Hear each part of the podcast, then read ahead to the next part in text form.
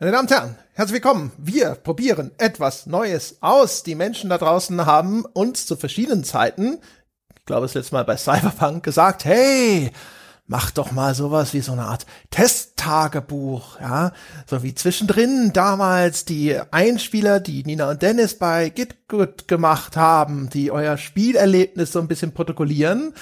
Und ich hatte das immer gelesen hat er auch immer gedacht, so, ja, mh, mal gucken, sollten wir irgendwann mal ausprobieren. Und jetzt, jetzt hatte ich angefangen, Dark Souls zu spielen. Und ich habe gedacht, so, ja Mensch, ja, also wenn, wenn es irgendein Spiel gibt, zu dem schon 500.000 Leute ihre Spielerfahrung protokolliert haben, aber wir noch nicht, dann doch Dark Souls.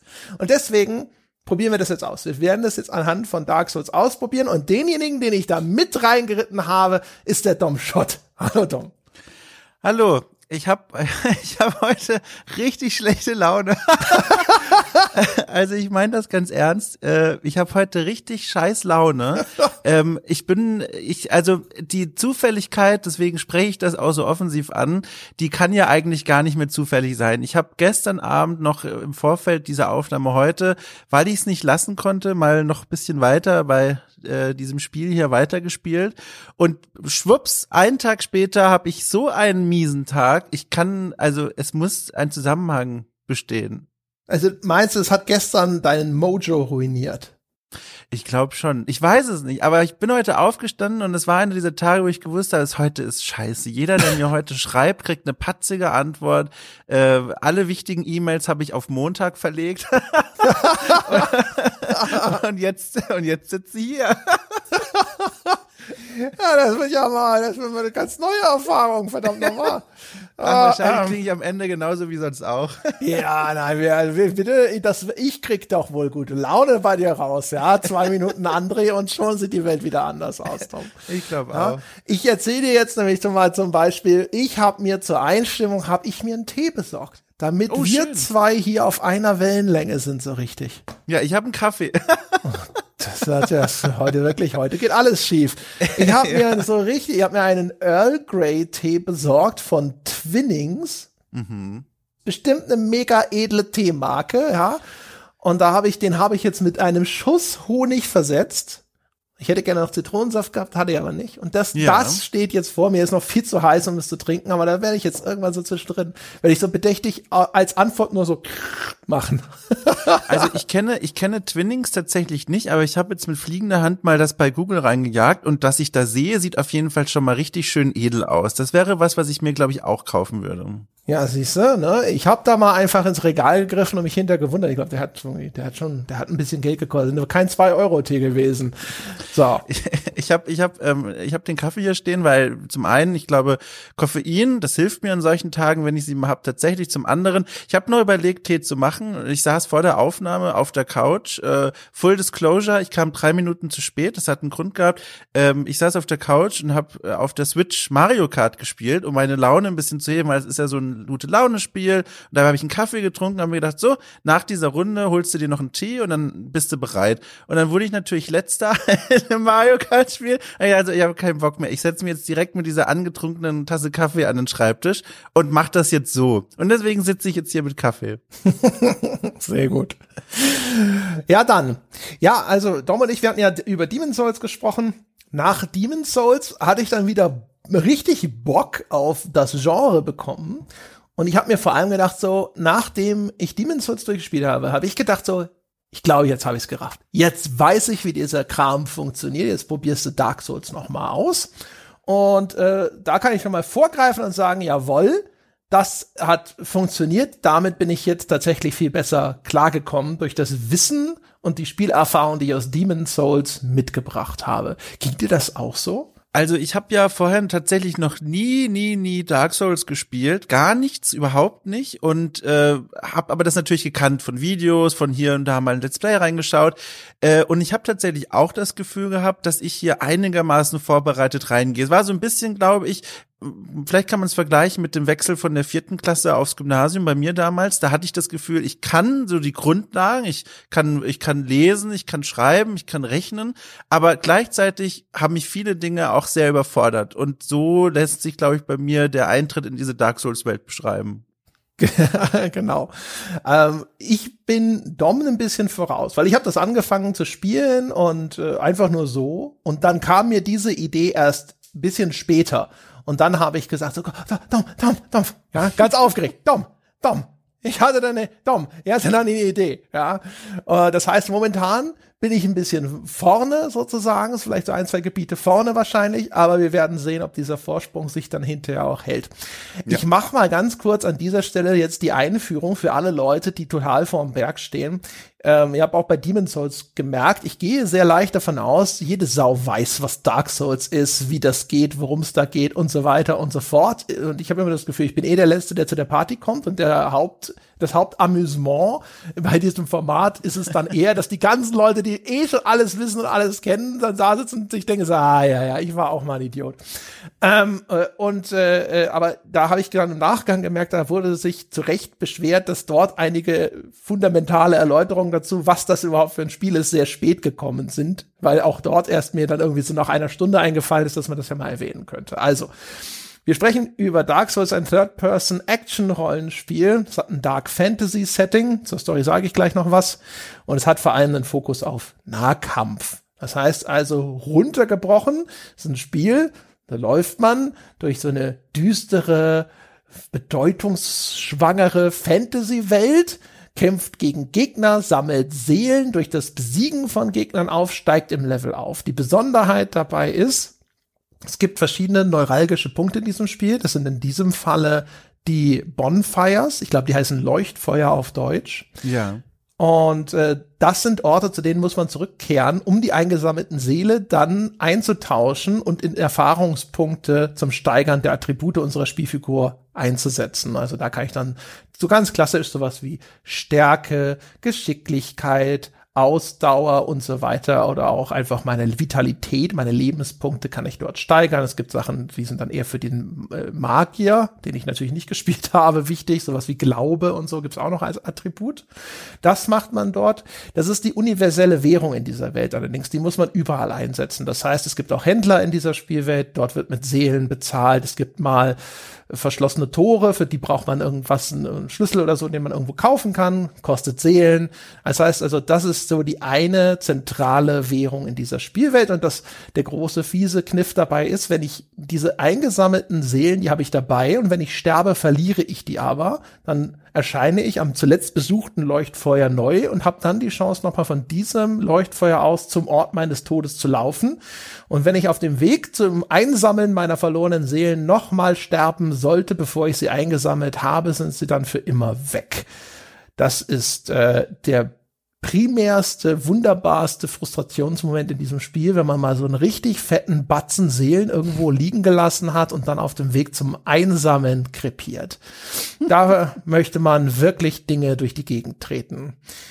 Ich spiele das auf der Switch als Dark Souls Remastered Version. Dom, du spielst? Ich spiele äh, in den Ritzen meiner Couch auf der PS5 die PS4 Remastered Version. Nice, da wird die PS5 mal so richtig gefordert. da ja, sitzt du die ganze Zeit davor und denkst dir so, gut, das waren 500 Euro, die richtig gut investiert wurden. Ey, das war der Knaller nach Demon Souls, was ja für mich aktuell jetzt ohne Überraschung für viele andere Menschen wohl auch das schönste Spiel ist, was man aktuell auf der PS5 spielen kann zum Zeitpunkt der Aufnahme.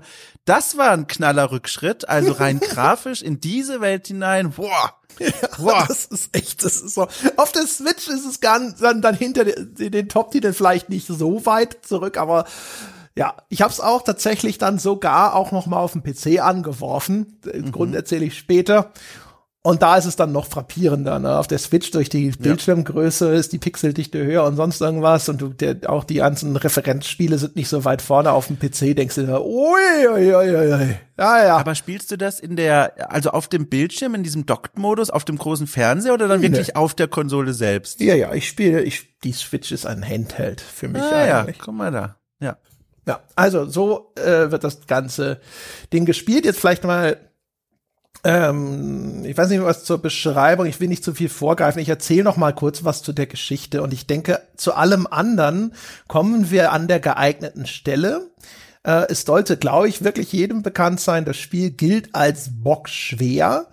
Man wird sehen, wie sehr sich es das hinterher einlöst. Bei Demon's Souls war es auch schon so, dass ich gedacht habe, so, naja, wenn man dann erstmal so drin ist und ein bisschen begriffen hat, wie es funktioniert, dann geht's. Leicht ist es bestimmt nicht, aber es ist dann auch gar nicht mal so brutal schwer gewesen. Einzelne Schwierigkeitsspitzen vielleicht mal ausgenommen. Und Dark Souls war immer das Ding, wo ich gedacht habe, da trifft es vielleicht einfach mehr drauf zu. Ich bin mal gespannt, wie das sich dann jetzt im weiteren Verlauf entwickelt. Also jetzt dadurch, dass ich neu eingestiegen bin, bin ich zumindest besser zurechtgekommen. Äh, Story. Also, die Geschichte, die, wie, wie sie uns präsentiert wird, ist eigentlich vor allem erstmal eher eine Herleitung, eine Hintergrundgeschichte der Welt, die wir dort betreten, Lortan. Da heißt es nämlich, die Welt, also die Welt insgesamt, glaube ich, das Universum oder sowas, die war irgendwann mal vor langer Zeit war sie ungeformt und wurde von Drachen regiert. Dann tritt das Feuer auf den Plan, ja, in Form der ersten Flamme. Und jetzt entsteht in dieser Welt eine Dualität von Licht und Schatten, von Leben und Tod. Und es treten vier wichtige Figuren auf den Plan die sich vornehmen, den Drachen die Herrschaft über diese Welt zu entreißen, wozu sie ermächtigt sind durch die Macht von Seelen, den Seelen der Fürsten, ja. Und diese vier, das ist Gwyn, Herr des Sonnenlichts, das sind alles, das ist jetzt alles ungelenkt von mir direkt vom Englischen ins Deutsche übersetzt, Nito, der erste Untote, die Hexe von Iserlith, und dann gibt es noch die scheue Pygmäe, die aber an diesem Aufstand gegen die Drachen anscheinend nicht so richtig teilnimmt. Und es gibt einen Unterstützer, einen Verräter, nämlich sie ist den Schuppenlosen, ein Drache, der seine eigene Art verrät. Und die bringen gemeinsam die Drachen zur Fall. Dadurch ist das Zeitalter der Ancients, der Alten, beendet. Es beginnt das Zeitalter des Feuers. Und dann quasi Umblende erfahren wir so, die ganzen Untoten, die es ja inzwischen gibt, einer davon sind wir und die Untoten schimmeln in dieser Welt anscheinend also alle weggeschlossen in dem Undead Asylum, dem Irrenhaus für Untote sozusagen, herum und dämmern dem Ende der Welt entgegen. Aber bevor wir dann wirklich ins Spiel einsteigen, also aktiv am Spiel teilnehmen, da sehen wir, ein unbekannter Ritter wirft einen Zellenschlüssel oben durch eine Dachluke, die es dort gibt, einfach so zu uns runter. Und jetzt können wir also aus dieser Zelle raus in die Welt. Tada! Und los geht's. Das ist so das Ding. Und dann kriegen wir zum ersten Mal Kontrolle über unsere Spielfigur, können diese Zellentür aufschließen und losrennen. Ja, äh, wobei diese Nacherzählung natürlich einen wesentlichen Teil der Spielerfahrung für Rollenspieler vor allem ja erstmal unterschlägt, weil die ja so mittendrin irgendwie ist, beziehungsweise vor dem Intro stattfindet. Und zwar der Charakter-Editor. Genau. Da würde ich nämlich mal schon mal direkt gerne anfangen und vielleicht sogar mal vorpreschen und sagen, wow, also ich habe ja schon gemerkt, dass die Grafik äh, also auch im Spiel selbst eine alte ist. Man sieht das Release ja das ursprünglich von 2011 dem Spiel an. Ich persönlich muss sagen, solange es um Umgebungen und Landschaften geht, da wird dann in mir dieser Historikermensch wach und denkt sich, oh spannend, das ist eine kleine Zeitreise in die Technik von vor 19 Jahren so etwa. Das ist ja voll cool. Aber der Character Editor, also was du dir da für Gesichter zusammenknetest, also das ist ja, also hässlich ist dafür ja gar kein Begriff mehr. Ja, das ist echt schlimm. Das ist echt schlimm. Also der Charaktereditor, was die Gestaltung der, des Aussehens angeht, die lässt dir die Wahl zwischen hässlich, hässlich und echt hässlich. Boah. Und das ist auch so ein Ding. Also ich muss vielleicht erzählen, ähm, ich habe Dark Souls, das ist das dritte Mal, glaube ich, dass ich versuche, Dark Souls zu spielen. Ich habe das einmal bei Release gespielt, da kam das Spiel frisch raus äh, auf PC. Und das war damals meiner Meinung nach äh, sowohl von der äh, vom technischen Zustand, was so Bugs und äh, ähnliche Sachen angeht, habe ich das als schlecht in Erinnerung und ich fand die ganze Steuerungsumsetzung war indiskutabel. Ich habe das wirklich nur in diesem Undead Asylum gespielt auf PC, als es rauskam. Da habe ich gesagt so, ne, ohne mich, danke, nein. Und dann Jahre später habe ich es dann noch mal probiert und dachte, weil ne, das Spiel, das wuchs dann ja über die Jahre im Renommee immer mehr. Und habe ich mir irgendwann gedacht, so Mensch, komm, jetzt gib dir mal einen Ruck, jetzt spielst du das dumme Dark Souls noch mal. Und da war es dann so, da bin ich an einem Zustand von Ahnungslosigkeit gescheitert. Ähm, jetzt ist es ja zum Beispiel so beim Charaktereditor, der Charaktereditor macht sich auf und sagt so, ja, komm hier, verteil, such dir mal aus, ne, welche Klasse, welche Charakterklasse du start, mit, äh, zum Start auswählen möchtest. Und gibt's halt ganz viele von diesen typischen Archetypen. Äh, Bandit ist dann so ein bisschen wie der Barbar, den ich in Demon's Souls gespielt habe, der sehr viel Stärkewerte hat. Gibt den typischen gut ausbalancierten Ritter, es gibt so die typischen Magierklassen und so. Und die unterscheiden sich vor allem durch diese Startwerte, wo die ihre Schwerpunkte haben. Und da sind aber dann so viele Aspekte damals dabei gewesen, die habe ich halt alle nicht verstanden. Also da wusste ich nicht, was ist jetzt wirklich relevant. Also man muss zum Beispiel ja später dann im Spiel auch erstmal feststellen, dass sowas wie ein Ausdauerwert eine hohe Relevanz hat in dem Spiel. Was daran liegt, dass Ausdauer sowohl wichtig ist beim Angriff, also wie lange kann ich ununterbrochen angreifen, als aber auch gleichzeitig, das ist die Dualität dieses Systems, benötigt wird zum Abblocken. Es hat also sowohl offensiv als auch defensiv eine Funktion. Wie viel Schaden du abblockst, hängt davon ab, wie viel Ausdauer du noch hast und so. Und äh, das sind alles Dinge, die weißt du aber nicht, wenn du das Spiel zum ersten Mal startest. Und dann gibt es da jetzt zumindest in der Switch Remastered Version die Möglichkeit, zwar so, ich glaube, so Hilfs Tooltips einzublenden. Die sind aber natürlich auch jetzt nicht so tiefgehend, dass sie dir solche Konzepte schon vermitteln. Und da steht man gleich sofort wie der Ochs vom Berg. Also du stehst da und das Spiel sagt so, hey, wie hässlich möchtest du sein und was möchtest du von all dem Kram auswählen, den du nicht verstehst? Ja, also die Charakterwerte, da war ich sehr dankbar tatsächlich. Also mir, ich fühlte mir da doch schon geholfen mit diesen Tooltips. Die kannst du auf der PS4 einfach mit einem, äh, oder auf der PS5 mit einem drück auf den auf das Touchpad auf dem Controller einfach aktivieren und dann kannst du da die einzelnen Werte durchgehen und dir in einem knackigen Satz kurz erklären lassen, was jetzt zum Beispiel Attunement ist, was ich jetzt äh, mir selber nicht hätte herleiten können als Eigenschaft. Und das fand ich sehr nett und das im Zusammenspiel mit den Erfahrungen, die ich schon bei Demon's Souls machen durfte, in einem ja sehr ähnlich gestalteten Charaktereditor, da kam ich dann ziemlich gut zurecht und ich habe mich dann auch entschieden für für das Erfolgsrezept, was mich hat auch schon an Demon's Souls scheitern lassen, nämlich den Warrior, also ein Typ, der äh, ein, ein balancierter Haut drauf Mensch ohne Magiebegabung, dafür äh, umso stärkerer äh, Stirnstruktur, also der hält ein bisschen was aus. Und dem, und das finde ich interessant, konnte ich ein Gift in die Hand drücken, also ein Geschenk. Und das ist so eine Art Starterleichterung, das kann man dann seinem Charakter, wenn man möchte, mitgeben. Einen einzelnen Gegenstand, den man aus einer Auswahl auswählen kann. Und das fand ich sehr interessant, weil diese Auswahl zum einen äh, offensichtlich nützliche Dinge sind. Ich habe mich dann zum Beispiel für den Master Key entschieden. Das ist so ein, ja, so ein Hausmeisterschlüssel, mit dem man dann so alle einfachen Schlösser, sagt das Spiel, im Spiel öffnen kann. Also das gibt auch übrigens direkt so einen Vorgeschmack auf diese Tooltips. Äh, ein, ein, ein Schlüssel, mit dem man alle einfachen äh, Schlösser öffnen kann. Man versteht, was er macht, aber gleichzeitig fragt man sich auch, ja, was sind denn jetzt einfache Schlösser? Also wie ist das wirklich hilfreich? Also das ist so das, das Geschmäckle, dass diese Tooltips haben. Und zum anderen gibt's dann Gifts, die so, finde ich, so schön mysteriös sind. Zum Beispiel, ich habe mir aufgeschrieben, den Ring der Hexe, da steht dann im Tooltip in der Beschreibung des Items, hat keinen scheinbaren Effekt. Wo man natürlich weiß, na klar, irgendeinen Effekt hat das, aber das ist für die Spieler gedacht, die vielleicht äh, schon eine Ahnung vom Spiel haben. Das finde ich ganz nett, diese Idee mit den Gifts. Ja, das stimmt. Wobei natürlich jetzt auch da mit dem Vorwissen über das Spiel denkt man, finde ich zumindest sofort, aber vielleicht ist es auch eins für die Leute, die sich halt einfach schwerer machen wollen. Oder das, ja. ja. Oder das. Das ist halt so das Ding. Da äh, müssen wir gleich nochmal drüber sprechen, wie das Vorwissen oder auch nur Vorannahmen über das Spiel auch dann Einfluss haben. Genau, aber ich habe auch tatsächlich diesen Generalschlüssel genommen, weil es da auch eines von den wenigen persistenten Startgeschenken ist ja. Ähm, also gibt ja sowas wie zum Beispiel Feuerbombe oder du kannst, glaube ich, auch diese äh, Humanities, ich spiele es auf Englisch, mitnehmen. Mhm, auch, also ja. die Sachen, die dir Menschlichkeit geben. Und ähm, da ist zum Beispiel für jemanden, der völlig unbedarft startet, die Beschreibung auch unzureichend, um den Wert dessen zu erkennen. Also diese Menschlichkeit, die ist im Spiel dann hinterher schon sehr relevant. Insbesondere, weil man damit an den Leuchtfeuern das Leuchtfeuer upgraden kann, so dass man dann mehr Heiltränke bekommt. Heiltränke sind in dem Spiel erstmal auf immer fünf Stück pro Leuchtfeuer äh, äh, limitiert.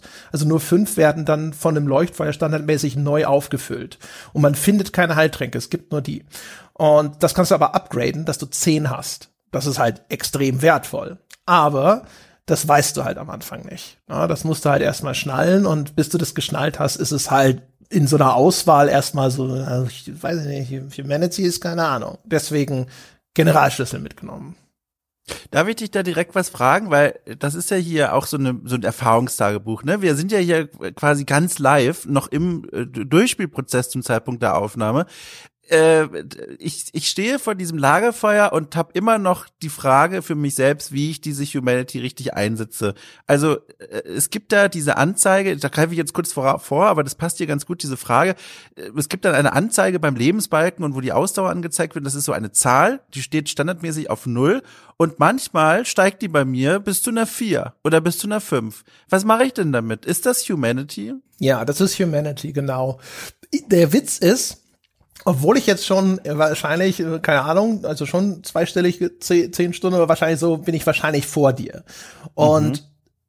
ich habe trotzdem, ich kann dir nicht genau sagen, wo kommt die eigentlich her. also ich vermute von den Bossen.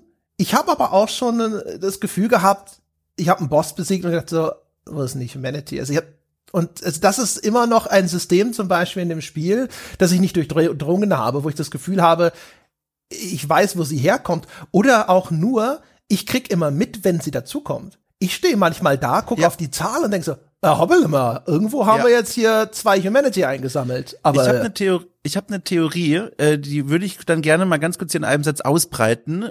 Das kam ja heute Nacht, als ich dann noch mal weitergespielt habe. Ich, und das finde ich ganz interessant, weil das dann so in die Spielmechanik mit eingreift. Ich glaube, es ist so: Du hast null und wenn du rumläufst und Gegner tötest und die Seelen einsammelst, wie wir schon beschrieben haben, und dann zum Lagerfeuer zurückkommst, um dich zu heilen und aufzuleveln dann kriegst du eine Humanity obendrauf. Und das jedes Mal mehr, jedes Mal, wenn du diesen Prozess machst, des Zurückgehens zum Lagerfeuer und Aufleveln, dann steigt die. Das ist meine Theorie, das werde ich in Zukunft im Kopf behalten, wenn ich das ausprobiere. Okay, also aus dem Bauch raus glaube ich nein.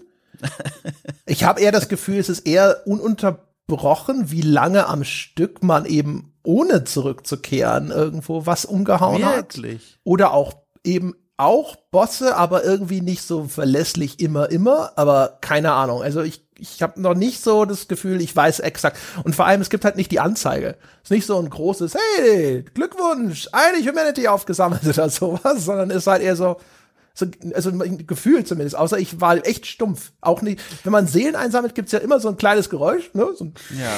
so ein bisschen, als würde er die so, so ein bisschen einsaugen.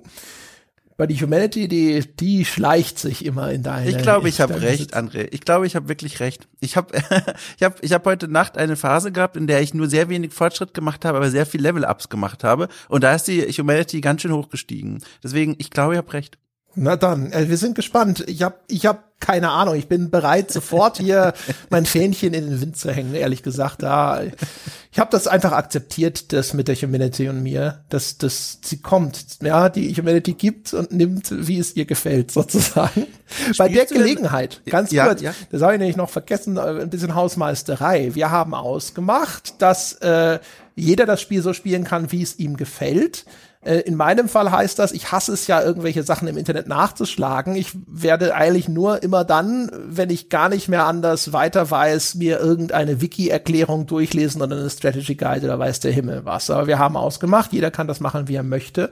Und wir können uns auch immer untereinander austauschen, vor allem. Also, wenn der Dom mal irgendwo sagt, so hier, was mache ich denn an der Stelle oder sowas, dann können wir miteinander reden oder aber auch, es darf jeder genauso viel nachlesen und sonst irgendwas, wie er das möchte und wie es seiner Spielerfahrung zuträglich ist.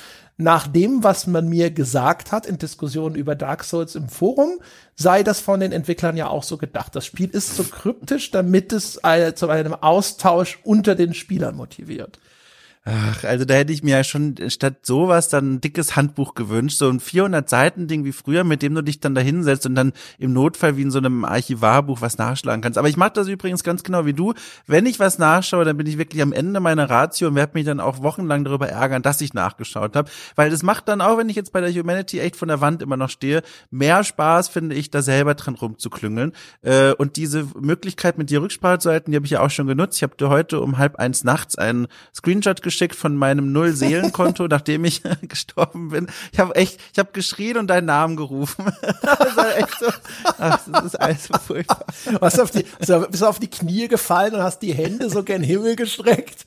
Nee, aber ich habe schon geahnt, also das war ja um halb eins nachts, wie gesagt, dass der nächste Tag, das wird mich noch beschäftigen. Hab richtig gemerkt, wie meine, wie meine Lust auf den Freitag angeknabbert wurde davon, ey. So ein Müll. So ein Müll. Alrighty. Ja, aber cool. Dann, dann können wir ja mal anfangen jetzt ein Ja. bisschen mit, mit den wirklichen Spieleindrücken. Ähm, bei mir, ehrlich gesagt, jetzt dieser erste Abschnitt sehr positiv, weil das war der, den ich ja jetzt erstens zum wiederholten Male, zum dritten Mal mindestens, ich will nicht mal ausschließen, dass es sogar noch, dass es schon das vierte Mal ist zwischendrin, vielleicht habe ich sogar noch mal probiert, also zum wiederholten Male gespielt habe. Und ich komme direkt aus Demon's Souls. Und ähm, das Spiel ist Demon's Souls, das merkt man, finde ich, recht schnell auch sehr ähnlich. Das ist mir früher natürlich nie aufgefallen, aber jetzt so direkt hintereinander, da gibt es Gegner, die haben sogar das exakt gleiche Moveset wie einige der Gegner aus Demon's Souls. Äh, Es gibt auch wieder große Brücken, auf denen Drachen landen und äh, die Anmutung dieser ersten Burg, die erinnert auch sehr an halt eine primitive, grafisch primitive Version von Boletaria, über das wir im Demon's Souls äh, Podcast schon gesprochen haben. Und das alles zusammen hat dazu geführt, dass ich durch dieses Undead Asylum diesmal echt ganz gut durchgeflogen bin, obwohl ich aber mich noch daran erinnere, dass das nicht immer so war. Also die Ähnlichkeiten, vor allem bei dem Moveset, da gibt's ja zum Beispiel diese, diese Skelettkrieger, die dich am Anfang eine ganze Weile beschäftigen. Das sind einfach so Skeletttypis, die haben dann Schild und Schwert, Speer und Schild. Das sind, oder auch manchmal einfach nur mit den, mit den, mit den Fäusten angreifen. Vor allem diejenigen, die habe ich dann wiedererkannt von ihren Angriffsmustern von Demon Souls tatsächlich quasi eins zu eins und nicht ganz so flüssig animiert. Darüber müssen wir später noch sprechen, über die Kämpfe, ey, mein Gott. Aber mir ist direkt gleich zu Beginn zwei Dinge aufgefallen. Das eine ist sehr offensichtlich, äh, die Grafik, wie gesagt. Ähm, wir haben ja schon gesagt, das sieht sichtbar altbacken aus, aber das hatte auf mich einen spannenden Effekt, nämlich äh, ich hatte sofort das Gefühl, mich erwartet hier eine weniger zugängliche, schwerere, weniger überarbeitete, rohe Spielerfahrung. Also diese alte Grafik habe ich direkt assoziiert mit, boah, hier wird mir also gar kein Bett bereit gemacht. Ich muss mir hier Matratze und Kissen und so selber zusammensuchen. Und das war so der erste Eindruck. Und der zweite Eindruck war, das hat mir, also das hat mich schon äh, kurz zum Nachdenken gebracht, was das mit mir eigentlich macht.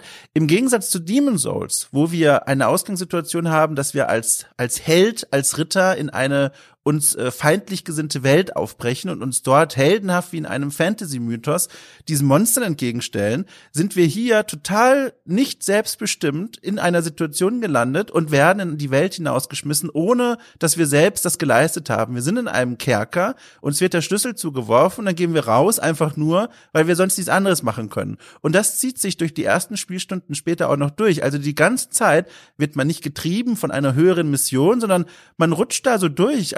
Plötzlich bekommt man den Schlüssel, später begegnet man jemandem, der sagt, hier, guck mal, das ist übrigens meine Mission gewesen, jetzt sterbe ich und jetzt ist es deine Mission. Und das ist so, okay, I guess, it's okay. Und dann läuft man da so durch. Und das fand ich mal ganz interessant, alleine von dieser Herangehensweise, dass das eine ganz andere Ausgangssituation ist.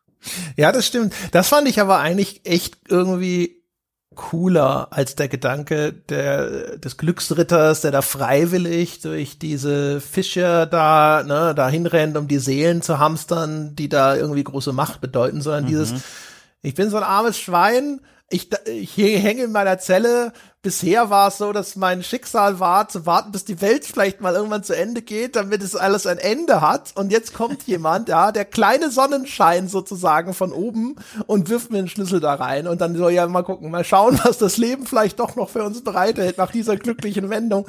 Das war irgendwie ein cooler Spieleinstieg. Ist halt auch irgendwie ein bisschen ungewöhnlich. Das ist dann hinterher am Ende von dem äh, Abschnitt, äh, dem Undead Asylum, da kommt dann auf einmal noch mal die Prophezeiung äh, um die Ecke von dem einen auserwählten Untoten, der vielleicht das Ende des Zeitalters des Feuers einleitet, wo du sofort denkst, wahrscheinlich ich, ich, ich oder ich. Ne?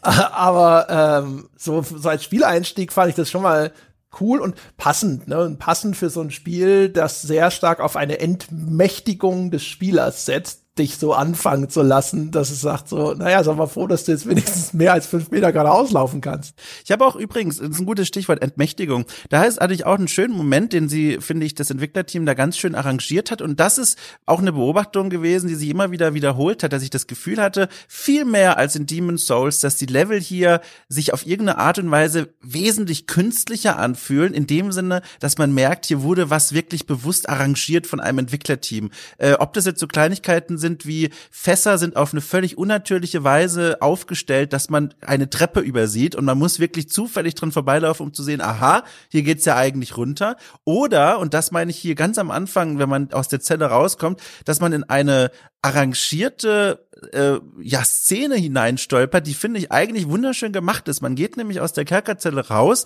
ist dann in so einem Kerkergang und sieht am Ende des Ganges so einen so einen Skelettkrieger rumlaufen und man hat zu dem Zeitpunkt als Waffe nur so ein abgebrochenes Schwert in der Hand. Und dann denkt man sich, oh Gott, ich werde es schon irgendwie hinkriegen. Man ömmelt dann an den Rand, man bekämpft dieses Skelett und hört, während man da diese Schläge sehr sehr ungeschickt noch ausführt, äh, so ein so ein Poltern im Hintergrund. Und ich persönlich war erstmal so konzentriert konzentriert auf diesen Kampf gegen das Skelett, äh, den ich dann hingekriegt habe, dass ich dieses Poltern erstmal nur registriert habe, aber gar nicht mich umgesehen habe, woher kommt das eigentlich. Es war wie so ein Stampfen, als würde irgendwas Großes immer wieder stampfen und laufen.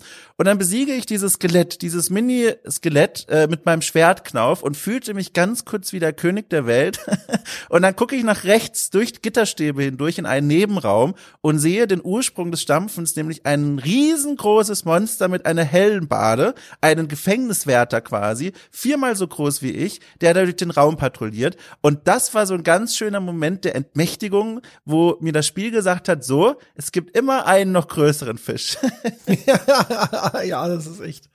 Der Spieleinstieg hat mir an sich ganz gut gefallen. Ich habe sofort wieder gemerkt, so, ah, okay, das ist, also wir haben ja auch bei Demon's Souls schon so ein bisschen beklagt, ne? Das Interface hat so seine Eigenarten mit der Art und Weise, wie Dinge ausgerüstet werden wollen und sowas. Das ist mhm. hier genauso umständlich. Auf der Switch kommt erschwerend hinzu, dass es auch diesen Quatsch macht von wegen, ich benutze mal hier den Knopf und dann aber da drüben benutze ich den Knopf.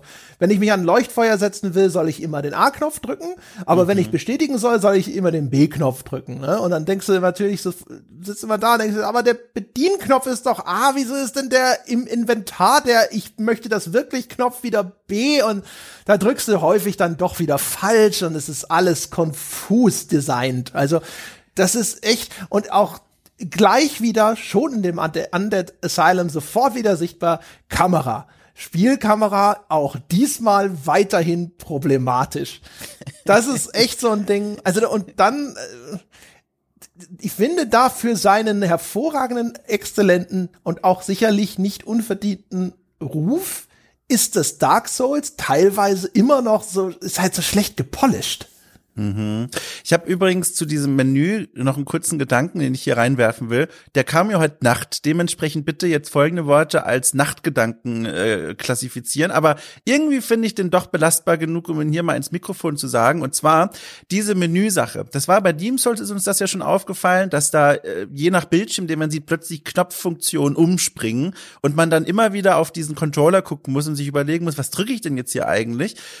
Sag mal, das ist doch im Grunde eigentlich nur eine Verlängerung des eigentlichen Spielerlebnisses, oder? Dass man dort auch durch die Level läuft und eigentlich immer aufmerksam sein muss, wenn man das Spiel halbwegs genießen möchte und eigentlich immer bereit sein muss, auch zu improvisieren, sich auf die Umgebung neu einstellen muss. Meinst du, das ist so eine Verlängerung ins Menü hinein, dass man auch hier quasi auf jedem Bildschirm so dieses Augenzwinkern der Entwickler spürt, die sagen, so jetzt guck doch mal, was die Knöpfe dir da gerade sagen. Du kannst ja nicht wie in jedem anderen Spiel viermal X drücken, um in den Option zu landen? Hm, weiß ich nicht. Vielleicht ein, äh, wenn ist es, glaube ich, eher ein ungewollter Effekt. Was Dark Souls macht, ist, es hat ein japanisches äh, Belegungsschema, das es nicht anpasst. In japanischen ja. Spielen ist diese B-Taste zum Bestätigen üblich. Ähm, das wird normalerweise aber angepasst an den westlichen Standard mit der A-Taste. Mhm. Und das macht Dark Souls schon nicht. Im Startmenü schon nicht. Also wenn du das Spiel starten willst oder sowas, im Hauptmenü musst du halt den Menüpunkt mit der B-Taste anwählen. Das ist halt einfach ungewohnt. Aber es kommt auch bei mir zumindest immer so ein, so ein blöder Server-Dialog mit so einem, hey, hier sind die letzten Patch Notes und den musst du jedes Mal neu wegdrücken. Und das ist da will ich immer mit der B-Taste, äh, mit der anderen, mit der falschen Taste raus. Ich glaube, mit der A-Taste will ich immer raus und die B-Taste will er aber eigentlich. Jetzt inzwischen äh, geht's dann so langsam. Aber das ist halt einfach, weil das so eine tief verwurzelte Steuerungskonvention ist, ist es sehr, sehr irritierend, wenn die durchbrochen wird. Und ich vermute, manche Sachen im Spiel, die sind vielleicht auch auf sowas zurückführbar. Also ich wünsche mir von ganzem Herzen, äh, dass das Absicht ist. ich wünsche es mir sehr. Ja, in der Tat, das kann schon sein. Was ich übrigens jetzt äh, sehr angenehm fand, ist das, ähm, das Tutorial, wenn du so willst. Das Tutorial mhm. im Spiel sind ja, im Spiel kann man ja diese Nachrichten hinterlassen. Das sind dann wie so kleine, ich weiß nicht, Papyrusfetzen am Boden oder als ob da einer was hingekritzelt hatte. Das, damit können sich Spieler untereinander Tipps und Hinweise hinterlassen, manchmal auch einfach bösartige Nachrichten, die dich in die Irre leiten sollen. Äh, und damit wird das Tutorial bestritten. Und das Tutorial besteht eigentlich nur dadurch, daraus, dass das Button-Layout dir in diesen Nachrichten mitgeteilt wird. Ja. Und das war früher, ehrlich gesagt, was, das dazu geführt hat, dass ich hinterher an dem Spiel gescheitert bin, weil das halt in sehr kurzer Zeit sehr viele Informationen vermittelt. Und ich habe dann halt einfach zum Teil Dinge vergessen. Ich hätte zum Beispiel vorher geschworen, Stein und Bein, dass mir das Scheißspiel nie gesagt hat, dass es diese Backstabbing-Mechanik gibt. Jetzt beim Nochmalspielen habe ich natürlich feststellen müssen, doch, auch die wird dir über so eine Nachricht am Boden dann als Texteinblendung erklärt. Das ist halt nur ein Feature, das wird dir gesagt, das kannst du dann auch mal ausprobieren, aber danach spielst du vielleicht eine Weile, ohne sie einzusetzen, weil ne, dafür auch wieder erstmal wichtiger ist, eine gewisse Beherrschung in dem Spiel zu erreichen. Und bis dahin hatte ich sie damals wohl wieder vergessen. Die ist aber schon sehr, sehr nützlich in dem Spiel. Aber jetzt kommend von Demon's Souls, wo ich schon gebacksteppt habe wie ein Brutus, ja, wie ein Judas persönlich, da war das jetzt so ein Ding, äh, das, das war alles kein Problem mehr, weil das Vorwissen. Was ich sehr doof fand, äh, die eine Lektion mit dem Parieren. Es gibt auch in diesem Spiel wieder die Parade, das heißt im richtigen Moment mit einem ausgerüsteten Schild einen Knopf drücken, dann wird der gegnerische Ab äh, Angriff nicht nur abgewehrt, sondern es öffnet sich auch ein Zeitfenster, in das man mit einem ganz mächtigen Konterangriff reingreifen kann. Und das gibt dann auch so eine kleine Animation, das ist super gut. Und das, da hatte ich schon mit Timing Probleme in Demon's Souls und hier äh, muss ich sagen, zum einen, es ist, finde ich, einfacher hier erfolgreich zu parieren und Gegenangriffe zu leisten. Zum anderen aber, und das finde ich sehr doof vom Spiel, lernst du das im Rahmen dieses Tutorials, wenn man es so nennen kann, also in diesem ersten Spielabschnitt, in diesem Kerker, zu einem ganz doofen Zeitpunkt. Denn dieser Hinweis, wie parieren funktioniert, der kommt an einer Stelle auf dem Boden, wenn dich um die Ecke quasi, ich glaube, drei oder sind es sogar vier Skelettkrieger erwarten. Und wenn du da hingehst, jetzt mit diesem neuen Wissen, ach guck mal, ich kann parieren in dem Spiel, probiere ich gleich mal aus, dann kommst du in eine Situation, in der du das eigentlich gar nicht sicher üben kannst, weil sofort alle vier Skelettkrieger zu dir gehen. Du kannst sie auch nicht richtig pullen, also so zu dir ziehen und dann weglaufen, damit sie nachlaufen, weil sie alle dir nachkommen. Und das fand ich ein bisschen unschön gemacht. Also ich konnte an dieser Stelle, wo mir das Spiel eigentlich gerade das ganz frisch beigebracht hat, das gar nicht richtig üben. Ja, der Grund, warum ich das Tutorial gut fand, ist auch wirklich nur, weil jetzt dadurch, dass ich schon vorgeschult war, war es eher angenehm unaufdringlich. Und es war eigentlich ja. sofort Gameplay, Gameplay, Gameplay. Und das war geil. Als eigentliches Tutorial naja, ne, also aus dem mhm. erwähnten Grunde, also dass das sehr viel von den Informationen dann dir einmal reinpumpt, ja, wirst du gestopft wie eine Gans zu Weihnachten und dann so viel Glück, das war's. Zum anderen ähm, wie du es auch schon beschreibst, also wie die Konstellationen, wie die angerichtet sind, das mit dem Ausprobieren von dem Backstabbing, da hast du diesen einen Gegner, der in so einem Nebenraum ist, das geht dann schon ja. noch. Aber äh, gerade auch, das wird auch sagen, dass mit dem Parieren, was eher eine der anspruchsvolleren Mechaniken ist, das ist nicht so ideal arrangiert. Es ist ansonsten ein schöner Mikrokosmos, was dir da in diesem äh, Undead Asylum angeboten wird, von dem Spiel allerdings. Also erstens eben die Mechaniken, die dir demonstriert werden oder wo du den Raum hast, zumindest sie auszuprobieren, als aber auch zum Beispiel direkt manche Schwerpunkte in dem Spiel. Also du äh, gehst ja am Anfang auch so einen, ich glaube, das ist dann, oder ein bisschen später gehst du so einen langen Gang runter und da ist doch, das ist dieser Skelettbogenschütze am Ende. Und dann rennst mhm. du dahin mit deinem abgesprochenen Schwert und prügelst dir auf den einen und machst überhaupt keinen Schaden. So ging es mir. Und du denkst dir so, what the fuck? Und dann habe ich festgestellt, weil ich um mich, ich wollte mich zuerst um diese Bedrohung kümmern, ich hatte nicht das dort herumliegende neue Schwert eingesammelt. Und dann ja, nachdem ich dann irritierend auf diesen Bogenschützen eingedroschen habe und den dann wirklich also in, in einem langwierigen Kampf bezwungen hatte, dann habe ich das Schwert eingesammelt. Und dann auf einmal merkst du aber, was für einen Unterschied das macht. Und das ist ganz ja. interessant, um dir direkt zu demonstrieren, welchen Wert Ausrüstungsgegenstände haben, dass das nicht eines der Spiele ist, wo es hauptsächlich und in erster Linie auf deine Charakterwerte ankommt, sondern dass dein Equipment auch eine ganz entscheidende Rolle spielt diese Tutorial-Abschnitt, ich sag immer Tutorial-Insel, aber das kommt aus einem Grund, weil das ist so in sich abgeschlossen, wie du auch schon gesagt hast. Ein Mikrokosmos, der in sich alles vereint, was man für dieses Spiel eigentlich erstmal wissen muss. Und auf so eine Art, die ich fast schon, und ich weiß nicht, warum sich mir dieses Adjektiv immer wieder in den Kopf drängt, ich fand das fast schon niedlich, weil da so innerhalb kurzer Zeit so eine Dramaturgie geschlossen wird. Ich habe ja erzählt von diesem Gefängniswärter, von diesem Riesenklops, ganz am Anfang, wenn man da rauskommt aus der Zelle. Und die Tutorial, der Tutorial-Abschnitt endet endet damit, dass man im Grunde dann gegen den kämpft und den dann auch besiegt. Und das ist alles so im Rahmen von einer Stunde, wenn man schon ein bisschen Erfahrung in diesem Spiel hat, maximal, wenn nicht sogar schneller, äh, dass ich das echt so ganz nett fand. Das war wie so eine Demo, die man bei einer Spielemesse ausstellt für die Leute, um denen zu sagen, guck mal, das ist Dark Souls. Hier hast du alles in einer Essenz versammelt. Ja, genau, wie so dieser Vertical Slice im, in ja, der genau. Entwicklung.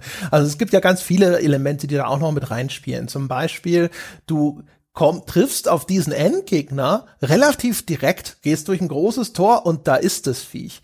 Aber du sollst noch gar nicht gegen den kämpfen, wenn du das erste Mal ihm gegenüber trittst. Da gibt's hinten eine kleine Tür hinter ihm, durch die sollst du nur schnell durchwischen und ihm erstmal entkommen, damit du überhaupt vorbereitet bist für dieses Zusammentreffen weil da hast du, glaube ich, auch deine diese stärkere Waffe noch nicht. Die, du hast auch die Informationen über verschiedene Spielmechaniken noch gar nicht bekommen. Aber auch dieses ist eine Lektion an den Spieler sozusagen. Also erstens, ich stelle mir vor, das ist vielleicht sogar designt, dass du erstmal totgeschlagen wirst. Das ist direkt nachdem du das erste Leuchtfeuer entzündet hast, um direkt dir mitzuteilen, so wird's ablaufen. Du gehst irgendwo hin, das, es schlägt dich irgendwas tot, du erscheinst neu und jetzt setzen wir neu an mit dem eben gelernten Wissen und erkennen vielleicht, dass dieser Kampf gerade einer ist, dem du besser aus dem Weg gehen solltest. Und das ist ja eine wichtige Lektion auch für das Spiel, dass nicht immer von dir gefragt ist, wirklich jedes Hindernis sofort zu diesem Zeitpunkt zu beseitigen, sondern manchmal ist Rückzug oder um, Umkreisen, ja, also den Konflikt vermeiden die richtige Lösung. Ich muss hier mal kurz flexen ich habe, bin in der ersten Begegnung, die darum, dafür gedacht ist, dass man stirbt, wie du gerade beschrieben hast, die habe ich überlebt. Ich habe im richtigen Moment gesehen, dass man aus, diesem, aus dieser Konfrontationssituation auch rausrennen kann und habe das wirklich mit einem Lebensbalken geschafft, der eigentlich schon Game Over geschrien hat. Ich habe es geschafft und habe mich kurz gefühlt, als hätte ich dieses Spiel überlistet, weil ich so das Gefühl hatte, die Tür wurde da hingesetzt, aber keine rechnet damit, dass man die benutzt. Und ich weiß, ich weiß, liebe Menschen da draußen, selbstverständlich, ganz viele von euch haben das geschafft, da hinzulaufen, so wie ich auch. Aber ich dachte in dem Moment, wow, Spiel überlistet, ich bin der König. also in meiner Erinnerung, ich habe nämlich, die Tür ist, die ist weiter hinten versetzt ja. und so, da sind viele Säulen, die ist, die kann ja, man ja. schon gut finden, aber die ist nicht offensichtlich. Und in meiner Erinnerung, als ich das zum ersten Mal gespielt habe, da habe ich halt mir locker zwei, drei Mal an dem Viech die Zähne ausgebissen, weil ich halt gedacht habe, der muss doch weg, der muss, was ist denn hier? Meine Güte, es ist wirklich so schwer, wie alle sagen. Und dann stellt sich dann halt da zum ersten Mal so ein bisschen raus, so ist es nur, wenn du dich dumm anstellst. Ja, und dann, diesmal wusste ich das schon. Ne? Ich komme da rein, denk mir so, ach ja, richtig, das war so und so, zip, zap, hier und äh, äh, dann war das Ganze, dieser Keks war dann schnell gegessen. Auch ein Ding übrigens, dann demonstriert es dir auch gleich zum Beispiel, dass es sowas wie Fallen in dem Spiel gibt. Ähm, das Spiel will, dass du größtenteils zumindest sehr vorsichtig und sehr umsichtig vorrückst. Und da gibt's direkt eine Treppe, wo dir so eine riesige Stahlkugel entgegengerollt wird, so wie in Indiana Jones. Oh. Ähm, und das ist halt auch so ein Ding, ne? So, hey, wenn du einfach durch diese Welt rennst die ganze Zeit, dann fliegt dir eine fette Metallkugel ins Gesicht. Das ist eine Lektion, die das Spiel dir hier mitteilen möchte. Das ist so fies, ey. Ich bin, es ist so unmit, also so völlig ohne Vorwarnung. So eine ähnliche Stelle gibt's bei Demon Souls auch, ganz am Anfang in dem ersten Boletaria-Level. Auch ein Treppenhaus, so eine Art Treppenhaus, wo eine Kugel runtergerollt wird. Auch da kam es ziemlich überraschend, aber hier noch unmittelbarer, weil es fühlte sich so völlig wie aus dem Nichts an. Und ich finde, das ist auch der Moment, wo das Spiel einem sagt, wir sind vor allem da, um dich zu nerven. Wir sind kein lebender, wir sind kein lebender Kosmos, weißt du, wie so eine Open World, wo du reinkommst und alle haben eigentlich selber was zu tun und du sprichst mit denen und lernst die kennen. Nee, die gibt's einfach nur als Spießrutenlauf für dich. Und das ist ja eigentlich auch eine ganz wichtige Lektion, die damit verbunden ist. Dieses Wissen, ich bin hier nicht in einer Welt zu Gast, sondern ich bin der Gegner dieser Spielwelt. Und das ist ein ganz netter Moment. Ja, genau. Wir sind keine Freunde. Und es demonstriert ja. ja auch gleich zum Beispiel, dass sich durch sowas die Umgebung verändern kann. Diese Kugel durchschlägt dann nämlich hinter eine Wand. Und mhm. dann triffst du den Oscar da, ich glaube Oscar, Oscar von Astoria, ist der auch? Oder ich habe den Astora. Estus Ritter genannt bei mir. Ja, genau. Der gibt dir nämlich das erste Mal diese Estus Flasche, das sind die Heilfläschchen. Das ist übrigens der Typ, das habe ich auch jetzt erst beim dritten Mal gerafft, wusstest du das? Das ist der Typ, der den Schlüssel in deine Zelle wirft. Ach. Das wusste ich nicht. Das ist ja, ja das ist ja interessant. Ich habe schon wieder mich dann gefragt, wo ist denn jetzt der andere hin? Und dann, dann muss ich ja rückblickend auch sagen, dass meine tiefen Gefühle für diesen NPC auch völlig berechtigt sind, weil ich habe mir ja aufgeschrieben, dass ich direkt im Grunde in eine beste Freundschaft mit diesem sterbenden Ritter gekommen, gekommen bin, der ja eigentlich nur existiert, um zum einen offenbar dir deinen Schlüssel in den Kerker zu werfen und dich rauszuholen und zum anderen dir, da, äh, dir die Mission zu geben, die du vorher gar nicht, von der du gar nichts wusstest, nämlich hier, komm, äh, du, du hast jetzt einen Auftrag und du musst jetzt dort und dorthin. Ich habe das ehrlich gesagt schon wieder alles vergessen. Ähm, aber ich habe eine Bindung zu dem aufgebaut in diesem kurzen Gespräch, was vor allem daran lag, dass das Voice Acting so ein gutes ist. Da war ich überrascht. Da läufst du durch so ein rumpeliges Spiel von 2011. Du kannst die Polygo Polygone quasi einzeln herauszählen. Ja, per Handschlag begrüßen. ja, genau. Und da liegt da so ein Typ und er spricht auf eine Art mit dir, wo du denkst, boah, das ist Hörbuchniveau. Ich fand das so schön, wie er mit dir gesprochen hat und so voller Gefühl und Leid und Traurigkeit. Also da war ich richtig ergriffen. Da, da hat mich das Spiel ehrlich gesagt wirklich überrascht. Ich fand das, also ich weiß gar nicht, das Voice Acting ist bei mir, das ist so vorbeigerauscht, weder schlecht noch gut. Was oh. ich cool fand war, ich, hab, ich musste das natürlich zur, zur Kontrolle googeln. Ich habe nur gedacht so, Moment, ist das, ist er? Und dann stellte sich raus, ja, das soll er sein, das ist der Typ vom Anfang. Und dann habe ich gedacht so, ach man, das ist ja auch schon wieder geil eigentlich. So, ja. der eine Freund in dieser Welt, ja, von dem ich wusste, dass er ein netter Typ ist, der stirbt sofort. Sonst könnte ich ja durch die Gegend laufen und denken, ja, aber irgendwo da draußen ist ja noch der eine nette Typ, der mir meinen Schlüssel gegeben hat. Also nein, nein, nein, nein, nein, der, der hat dir gerade noch mal eine Flasche zu trinken in die Hand gedrückt und hat sich verabschiedet. Das war's. Übrigens, äh, enttäuschender Moment äh, im Kerker direkt. Wir erinnern uns ja, in dem verheißungsvollen Charakterauswahlbildschirm habe ich mir als Gift mitgenommen den berühmten Master Key der heißt ja nicht aus Spaß so, sondern der ist ja aufgeladen mit der Erwartungshaltung, ich kann damit jedes Schloss öffnen. Und war meine erste Aktion in dem Spiel, dass ich direkt äh, in der Kerkerzelle noch zu Beginn zum, zum Tor gelaufen bin und diese Tür aufmachen wollte. Ging nicht. Das Spiel streicht das dann durch und sagt, kannst du gar nicht erst versuchen. Fand ich ein bisschen schwach. Da habe ich mir gedacht, so, boah, also wenn ich hier schon mich für den Master Key am Anfang entscheide, für dieses mächtige Geschenkgegenstandsding, und dann darf ich es nicht mehr benutzen, weil das nicht vorgesehen ist. Das fand ich ein bisschen enttäuschend. Ja, da kannst du dich aber schon mal auf viele weitere Enttäuschungen oh, einstellen. Ich stand schon vor einigen Türen und gedacht, so, was ist denn hier mit meinem Generalschlüssel? Hallo? Ich möchte ja. reklamieren. Aber ja, ja, ja, ja, ja. Aber ja, und dann äh, am Ende des Ganzen, dann kommt man ja quasi auch hier wieder im Zirkelschluss sozusagen zurück äh, äh, zu diesem Bossgegner. Da demonstriert es ja auch so ein bisschen, ne, dieses Level-Design, was man, was dann hinterher auch so, so das Spiel teilweise so cool wirken lässt. Du läufst durch einige verwinkelte Gänge, bist selber schon so ein bisschen orientierungslos geworden und auf einmal denkst, ach, guck mal, jetzt bin ich auf dem Balkon über dem Endgegner in der gleichen, ah, das ist ja, ne, und äh, das, solche Sachen macht das Spiel ja später dann immer noch. Wie ist es denn gelaufen bei dir und dem ersten Boss? Auch du, ich muss sagen, das war überraschend einfach. Also äh, ich spreche jetzt hier mit der Erfahrung von Deem Souls natürlich über, weiß ich nicht, 30 Stunden oder was mittlerweile. Da sind natürlich die Spielmechaniken ziemlich klar und dann war das, finde ich, relativ einfach. Also ich bin, habe den Umkreis, diese klassische Strategie, den Anlocken mit diesem, mit diesem ins Ziel nehmen Funktion, dann immer um ihn herumlaufen und wenn er auf dem Boden saß, dann äh, angreifen.